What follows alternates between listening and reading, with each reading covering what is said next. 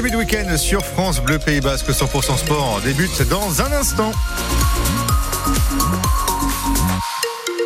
Il est 18h et on s'informe avec Juliette Bourgault. Bonsoir. Bonsoir Julien, bonsoir à toutes et à tous. C'est encore clair cet après-midi. Effectivement, le ciel assez dégagé, un ciel qui va rester bien dégagé d'ailleurs aussi demain puisque Météo France nous promet un grand soleil. Ça risque de se gâter peut-être un petit peu dimanche. On fera le point complet en tout cas à la fin du journal. Et en cette fin de journée, votre départ en vacances est peut-être perturbé sur les rails. Mouvement de grève nationale des contrôleurs de train jusqu'à lundi matin. Paris, Bayonne, Bayonne, Bordeaux, un TGV sur deux circule en moyenne dans les deux sens. Et il n'y a pas que les vacanciers qui sont touchés puisque le secteur du tourisme aussi, nous dit Jean-Pierre Istre.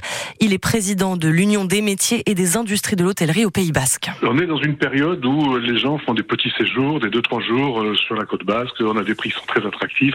Donc évidemment, ça a un impact si les clients ne peuvent pas venir nous voir. Après, on comprend hein, la SNCF qui dit voilà, on privilégie la montagne, juste que ça concerne 10% des Français qui font du ski, et tant mieux pour eux, vraiment. Les 90 autres qui font pas du ski et qui pourraient potentiellement venir sur le littoral atlantique et sur la côte basse, peuvent pas. Donc évidemment, ça a un impact. Week-end équivalent l'année dernière, les hôtels étaient à 80-90% pleins, les week-ends et après les vacances, une bonne occupation aussi. Aujourd'hui, on est à 50%. Ce qu'on fait à cette période-là, c'est souvent du last minute. Les gens décident le jeudi, le vendredi, tiens, on se fait un week-end à Biarritz, à Saint-Jean, dans le Pays Basque, etc. Là, ça bouge pas, il y a rien. Et je veux dire, il y a plein de gens qui ont envie de venir au bord de l'océan, euh, voir la tempête. Euh, en plus, il fait beau. On a eu des, on avait vraiment eu des températures cette semaine printanières. Donc, tout concordait pour qu'on ait un, week-end sympa et des vacances où ça fonctionne. Pour l'instant, euh, c'est pas le cas. Et sur la circulation des trains en ce week-end de grève, on vous a mis les prévisions sur notre site internet francebleu.fr. Avis aux éleveurs basques qui ont besoin d'aide pour toucher, les aides liées à la maladie du moucheron piqueur, la MHE.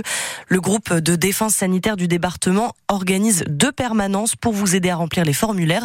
Ce sera mardi prochain, le 20 février, et le lundi 26 février, dans les locaux de Laboranza Gambara à Ainis Mongelos. L'État, pour rappel, propose le remboursement des frais vétérinaire et a créé un fonds d'urgence spécifique. Le nouveau ministre de la Santé sera en visite à l'hôpital de Bayonne demain. Entre 11h et un peu avant 13h, midi 50, Frédéric Valtou vient rencontrer le personnel de l'hôpital concernant le système de groupement hospitalier de territoire. Fonctionnement un peu particulier puisque le centre hospitalier de la Côte Basque à Bayonne est rattaché à l'hôpital de Saint-Palais et à l'établissement public de santé de Garassi.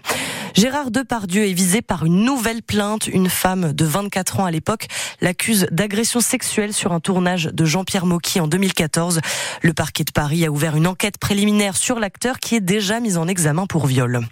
Paris va rendre hommage à Alexei Navalny, promesse de la maire de la capitale, Anne Hidalgo, alors que le principal opposant au régime russe est mort en prison.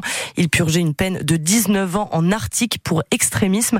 La femme de Navalny a réclamé que Poutine soit puni pour les atrocités commises. Il faut que le BO l'emporte ce soir, Aguilera. Oui, car en cas de défaite, le spectre de la relégation en national sera plus présent que jamais pour les 15e et barragistes de Pro D2. Les Biarros ont leur chance vu que Rouen est bon dernier au classement. Le coup d'envoi, c'est à 19h30 et c'est à suivre en direct sur France Bleu Pays Basque dès 19h. Et puis sur la glace de la patinoire de la barre à Anglette, les hockeyeurs de l'Ormadi reçoivent les Aigles de Nice. Ce sera à 20h30. Un. Et puis un, un bayonnais, Alexis Ducasse, a reçu le prix Pelletier. C'est une récompense des Peignatorines bayonnaises pour sa performance durant la Noviada sans picador de la Feria de l'Atlantique. C'était aux arènes de Bayonne en septembre dernier.